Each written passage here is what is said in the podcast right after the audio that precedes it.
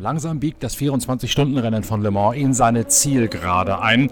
Es sind noch weniger als zwei Stunden bis 16 Uhr bis zum Fallen der Zielfahne an La Sarthe und Vorentscheidungen in den beiden größten Klassen scheinen gefallen zu sein. Damit herzlich willkommen von mir, Norbert Okenga, zur Mittagslage in Pitcast, dem Podcast eurer Lieblingszeitschrift Pitwalk. Wir schauen natürlich noch einmal wieder hinter die Kulissen, fassen das Geschehen vom Vormittag für euch zusammen und haben auch exklusive Stimmen für euch eingesammelt von zwei der Hauptdarstellern dieses Rennens. In der ersten Liga der Hypercar-Kategorie hat Toyota das Geschehen scheinbar locker im Griff. Brandon Hartley im Auto mit der Startnummer 8 führt zur Mittagszeit mit zwei Minuten Vorsprung auf José María López, den Argentinier, im Auto mit der Nummer 7. Lange Zeit hat es bis in die Morgenstunden so ausgeschaut, als würden die beiden Toyota bis zuletzt um den Sieg kämpfen können. Dann allerdings rollte die Startnummer 7 einmal kurz aus mit Lopez am Steuer. Er musste einen Neustart der Systeme im Auto vornehmen, kam dann an die Box gerollt und hat dort noch einmal diverse Systeme quasi per Affengriff, wie es beim Macintosh-Computer heißen würde, per Kaltstart neu wieder gestartet, um einen Wurm aus dem Steuergerät für den vorderen Elektromotor rauszukriegen. Das Verscheuchen dieses Wurmes hat offensichtlich funktioniert. José María López und Kamui Kobayashi sind phasenweise die schnellsten Männer im Ring gewesen. Mike Conway natürlich auch der dritte Mann im Bunde dieses Autos. Sie haben den Vorsprung des Autos mit der Startnummer 8 mit Brandon Hartley, Sebastian Buemi und Rio, Harak Rio Harakawi teilweise zusammengefahren, bis auf nur noch wenige Sekunden. Dann allerdings gab es die Maßgabe von Toyota Gazoo Racing, jetzt nichts Unnötiges mehr zu riskieren. Es geht jetzt darum, trotz der leichten Unsicherheit den Sieg, möglichst den Doppelsieg nach Hause zu fahren.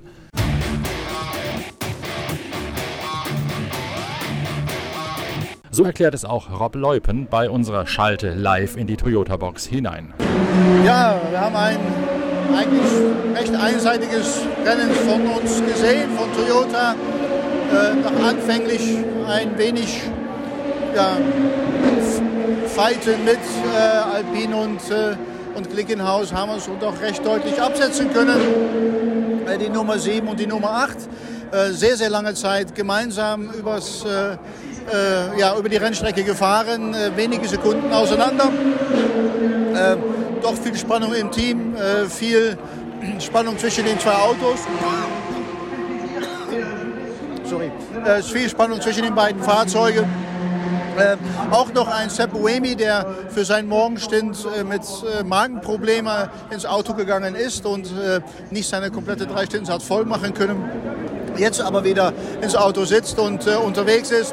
Ähm, grundsätzlich können wir zufrieden sein wenn es nicht wäre, dass wir mal wieder Drama produziert haben. Darin sind wir leider sehr gut, auch wenn es von außen einfach aussehen sollte.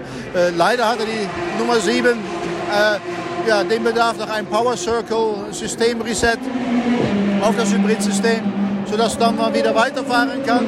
Leider passiert heute Morgen früh und dadurch äh, ja, mit recht komfortabler halbe Minute Front liegend äh, auf eine Runde von der 8 gesetzt worden ist. Das ist sehr schade, dass das so hätte passieren müssen. Ähm, aber gut, das bedeutet aber auch, dass an uns auch ein Warnschuss abgegeben worden ist. Und äh, jetzt konsolidieren wir auf jeden Fall die jetzige Position, damit wir die letzten zweieinhalb Stunden hoffentlich erfolgreich überstehen.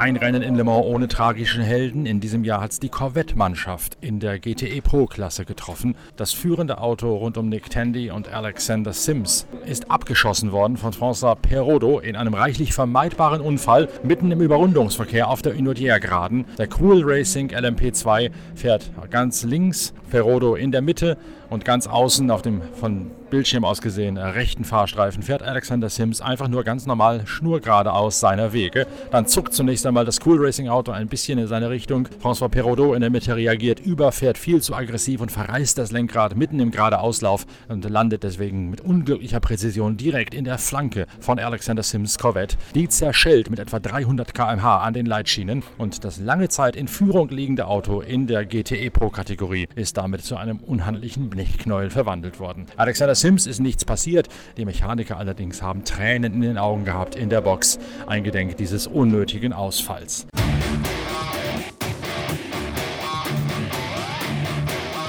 Auch Laura Wontrop Klauser, die Rennleiterin für Cadillac und Corvette innerhalb des General Motors Konzerns, ringt mit den Tränen, wie sie später im Interview mit mir zugibt. Yeah, yeah, we, we were up front or battling for the front and then we were in a wall. It's it happened in a flash. And I guess I'm still processing. It's going to take me a little while. And when I'm ready to watch the footage again, we're going to watch it and we're going to understand what happened. But right now, it's more shock and disappointment and really a lot of empathy from the team. They were working really hard and then it came to an end. you could see they had tears in their eyes, as I suppose you had when they were yeah. closing in on you. Yeah, it's it's emotional. Well, it's, I mean, we're already we're up for 24 hours, so I guess we hadn't gotten to. Well, no, we'd been way more than 24 hours because we get here so early for a four o'clock start, and so you're you have that, and then you just.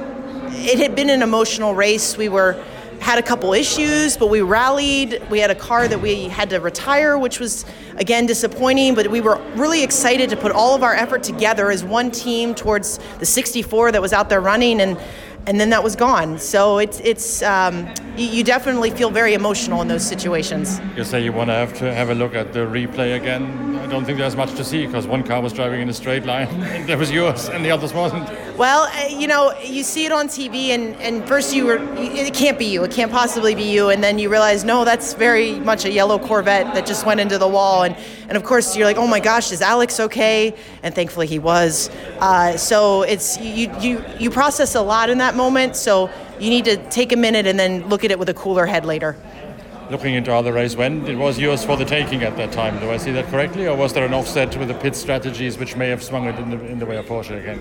I would never say anything is guaranteed here. I think we learned that lesson a couple times now.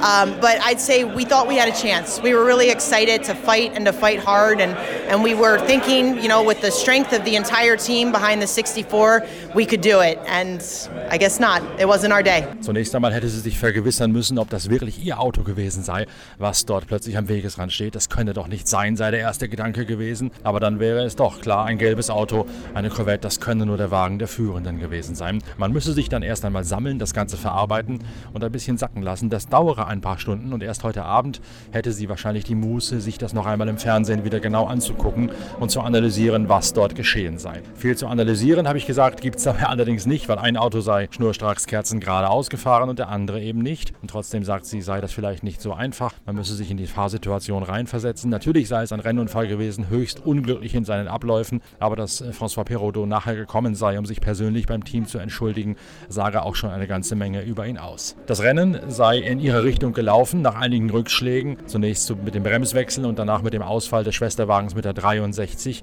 hätte Corvette wie üblich alle Kräfte auf das eine Auto forciert und entsprechend eine sehr gute Ausgangslage sich erarbeitet.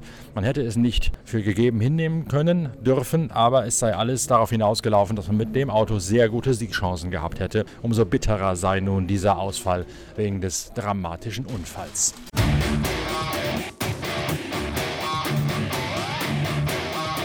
Nach dem Unfall führt zunächst der AF Corse Ferrari rund um James Calado und Daniel Serra. Das allerdings hält nicht allzu lange an. Eine Offensive von Porsche mit der Nummer 91 mit Frederik Makowiecki, Richard Lietz und Gian-Maria Bruni schiebt den Porsche 911 RSR wieder auf die erste Position nach vorne. Die Ferrari sind auf den Geraden nicht schnell genug, um das Tempo der Elfer mitgehen zu können. Und letztlich sind sie wehrlose Beute geworden für Makowiecki, Lietz und Jimmy Bruni. Mittlerweile führt das Porsche-Team mit einer halben Minute Punkte Vorsprung auf den Ferrari von James Calado. Frederik Makowiecki sitzt um die Mittagszeit im Elver, Calado im Besten der Ferrari.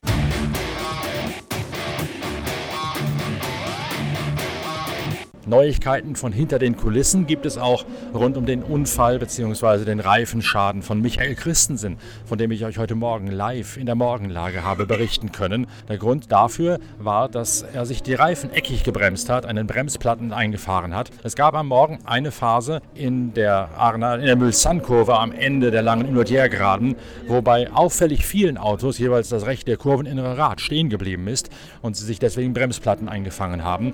Das war als es gerade ein bisschen wärmer geworden ist, ein Thema kurz vorm Wechsel von der einen auf die andere Reifenvariante wiederum. Und auch Michael Christensen hat es erwischt. Er hat vorher am Funk bereits hin und her diskutiert mit den Renningenieuren, dass sich das Auto auf der Bremse sehr unpräzise anfühle. Man hat ihm dann gesagt, er möge mit der Bremsbalance arbeiten und spielen, aber auch das hätte keine Besserung gebracht, hat Michael Christensen am Funk gesagt.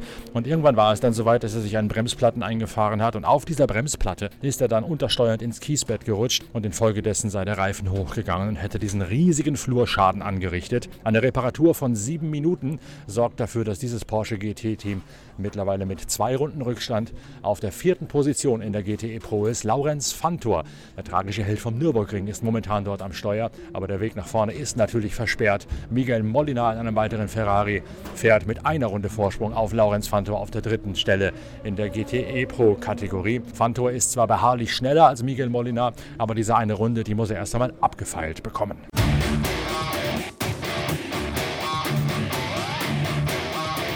So viel zum Stand der Dinge kurz vor Schluss in den letzten zwei Stunden bis 90 Minuten der 24 Stunden von Le Mans. Wir melden uns natürlich wieder mit einem Pitcast, mit einem Podcast eurer Lieblingszeitschrift Pitwalk, also direkt nach der Zieldurchfahrt am heutigen Abend mit der Analyse und den Stimmen der wichtigsten Hauptdarsteller. Bis dahin schön, dass ihr dabei gewesen seid. Bis bald, euer Norbert Okenga.